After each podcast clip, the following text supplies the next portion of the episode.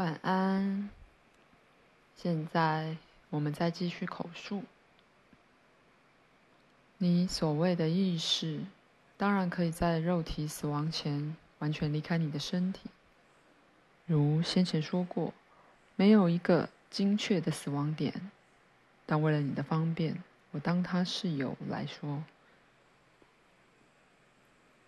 你的有意识的自己。按照当时的情况，你的意识以不同的方式离开肉体机制。在有些情形，虽然没有先前存在的领导或组织，有机体自身仍能作用到某个程度。在主要意识离去之后，原子、分子和组织的简单意识仍继续存在一阵子。依照你的信念和发展，在你这方面也许有，也许没有迷失感。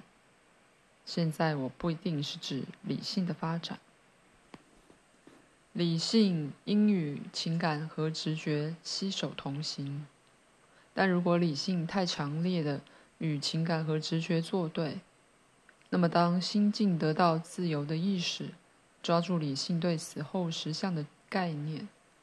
而不去面对他发现自己在其中的那个特定实相时，便可能有困难发生。换言之，意识能否认感觉，甚至试图强辩，以否定自己目前独立于肉体的情形。再说一次，如前面提过的，一个人能如此确信死亡是一切的终了，以致导致了什么都不记得的空白，虽然只是暂时的，在许多例子，当意识离开了身体之后，他当然立刻会有惊异感及对情况的一个认识。例如，他也许可以看到尸体本身。许多葬礼都有一个贵宾夹在人群中，没有人怀着跟他一样大的好奇和惊异注视尸体的脸。在这时，许多不同的行为出现了，每一种皆是个人背景、知识与习惯的结果。死者发现他自己所处的环境常常是因人而异的，栩栩如生的幻想可以形成与任何活着时同样真实的经验。我告诉过你，思想与情感形成物质实相。而他们也形成死后经验，这并不表示那经验是无效的，正如也不表示肉体生命是无效的一样。某些形象曾被用来象征由一个存在到另一个存在的这种过渡，这些象征里面有许多是极为宝贵的，就在于他们用人们能懂的说法提供了一个架构。渡过冥河是其中之一。濒死者期待多少以规律方式发生的某种程序。他事先已知道了地图。在死时，意识栩栩如生地幻想出那条河。已死的亲人也进入了这一世，对他们来说也是个奥妙的典礼。这条河与你所知的任何一条河一样的真，对一个不谙水性的孤单女人，也是同样的诡诈。向导永远会在河边协助这种女人过渡。说这样的一条河是幻象是没有意义的。你要明白，象征即实相。路是计划好的。现在，那特定的地图一般已不再通用了。活着的人不知如何解读它。基督教曾相信天堂和地狱、炼狱及最后审判日，因而，在此时，对那些如此相信这些象征的人，便演出了另一个典礼，而向导们就扮成那些死者所钟爱的。基督教圣人与英雄的模样，然后以这个为架构，以他们所能了解的说法，死者被告以真实的情况。世代以来，群众性的宗教运动给了人一些可遵循的计划，而满足了那个目的。至于后来那计划看来像是儿童的初级读本，一本有精彩故事的教科书，也没什么关系。因为主要的目的已达成，死者没有什么迷失感。在那些没持有这种群众概念的时期，就有更多的迷失感。而当死后生命完全被否认时，问题就不免放大了。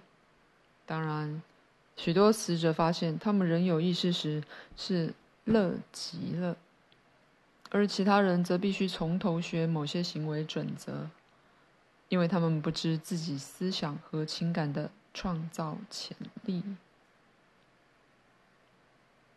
举例来说，这种人可能发现自己一眨眼间在十个不同的环境里，而完全不明白其背后的理由。他看不出任何连续性，而感觉自己毫无节奏或理由的被从一个经验抛到另一个经验。永没领悟，真的是自己的思想在推动他。我现在正在说的是死后即刻发生的事，因为还有其他的阶段。向导们为了帮助你离开幻象，乃变为幻象的一部分，以便与你有助。但他们首先必须取得你的信任。我一度，以你们的话来说，也扮演过这样一个向导。就和鲁伯现在睡眠状态走的路子一样，由向导的角度来看，情况是相当难处理的，因为心理上必须极为小心谨慎。如我所发现的，一个人的摩西也许不是另一个人的摩西。有几回我曾扮演过一个相当可信的摩西，而有一次，虽然说来令人难以置信。我还是对一个阿拉伯人扮的。顺便说，这阿拉伯人是个非常有趣的角色。为了说明所涉及的一些困难，我来告诉你他的故事。他恨犹太人，但不知怎的。他执迷于摩西要比阿拉有威力的多的念头。多年来，这是他良心上的秘密罪恶。在十字军东征时，他在君士坦丁堡待过一阵子。他被捕了，结果与一群土耳其人在一块儿，全都要被基督徒处死。在这个例子是很恐怖的处死。一开始，他们强迫他张开口，把烧着的炭塞进去。他向阿拉哭叫，然后在更绝望中向摩西哭叫。而当他的意识离开他的身体时，摩西就在那里。他相信摩西胜于相信阿拉，而我直到最后一刻才知我应遣用那个形象。他是个很讨喜的家伙，在当时的情况下，我不介意他似乎期待为了争取他的灵魂将会有一战。摩西和阿拉是该为他一战的。虽然他死于武力，他还未能摆脱尚武的观念。他无论如何都不能接受任何一种的和平或满足或任何的休息，直到打完某种仗为止。我和一个朋友还有一些其他的人上演了这场好戏。阿拉和我由天上相对的云堆中叫嚣。各自宣称对他的灵魂有所有权，而他，可怜的人，吓得在我们之间匍匐于地。现在我虽幽默地讲这个故事，你们必须了解是那个人的信念使它发生的。因此，我们慢慢地做好它来放他自由。我召唤耶和华，但是没有用。因为我们的阿拉伯老兄不知道耶和华，只知道摩西，而他的信心是在摩西身上。阿拉拔出一把宇宙之剑，我使他着火，他便丢下了剑，剑掉在地上，使大地也着了火。我们的阿拉伯老兄又哭了起来。他看见阿拉身后的盟友，因而在我身后也出现了盟友。我们的朋友相信，我们三人中必有一人被摧毁。他只怕自己会是那个受害者。最后，我们由其中出现的两个云堆彼此移近了。我手中拿着一块石板，上面写：“你不可杀人。”阿拉拿着一把剑。当我们更靠近时，我们交换了这些东西，而我们的随从也打成一片了。我们合在一起，形成一个太阳的形象，然后说道：“我们是一体的。”这两个完全相反的概念必须合而为一，否则那人心中永远不能平安。只有当这相反两方统一起来，我们才能开始向他解释他的处境。可以休息一会儿。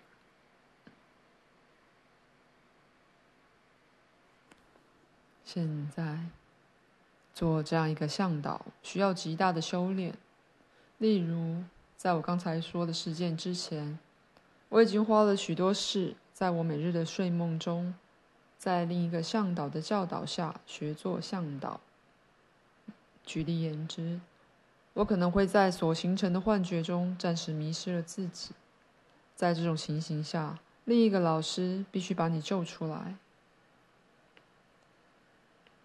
对心理过程的灵巧小心探索是必须的。而你可能卷入的形形色色幻觉是无穷尽的，例如，你可能扮作死者非常眷爱的疑似宠物。所有这些幻觉活动通常是发生在紧接着死亡后的很短时间内。不过，有些人因为先前的训练和发展，而完全知觉他们的情况，而等他们休息一会儿之后。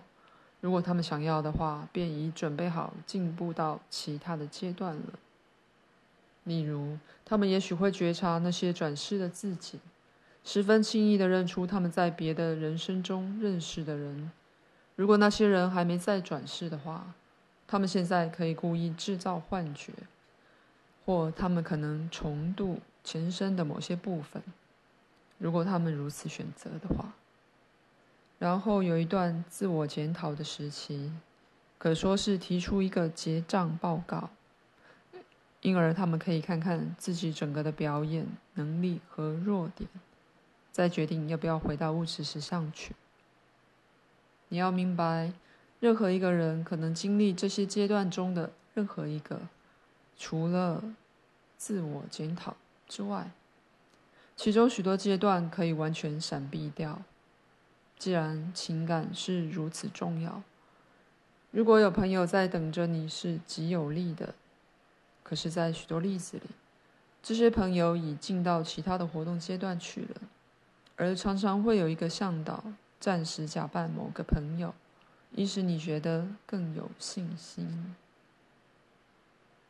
当然，只是因为大多数人相信你不能离开自己的身体，所以在你的一生里。才不常有意识的出体。这种经验远比文字能使你对将要遭遇的情况有些了解。你要记住，在某一方面，你们的肉体生活是群体幻觉的结果。一个人与另一个人的实相间存有广大的鸿沟。死后的经验，由于你现在所知生活同样多的组织，非常的繁复。你现在就有你私人的幻想，只是你没领悟到它们是什么而已。当人格正在巨变时，或是当相反的概念必须统合时，或者其中的一个概念必须对另一个让步时，如我刚才说到的那种具强烈象征性的接触。也可能在你的睡眠状态里发生，这些是非常刺激的、重要的心理与心灵事件，不管他们是在死前或死后发生。这些事件在梦中发生时，往往能改变一个文明的方向。在死后，一个人可能把他的前生的物质生命视为一个他必须与之达成协议的动物。而这样一场战斗或接触有长远的后果，因为人必须与自己所有部分达成协议。在这情形，不管这幻觉以他骑着这动物与他做朋友、驯养他、杀死他或被他所杀做结尾，每一个可行的选择都被小心的权衡。而其结果与他将来的发展大有关系。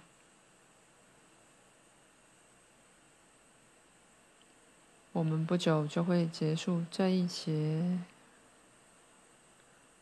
这生活象征化，可能被那些在他们活着时很少想到反省的人所采用，因此，它是自我检讨过程的一部分。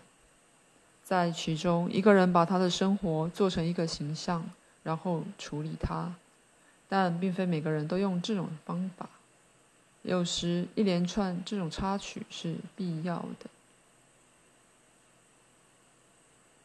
听写到此结束。给你俩以及在你们身边的可爱怪物，我最衷心的祝福。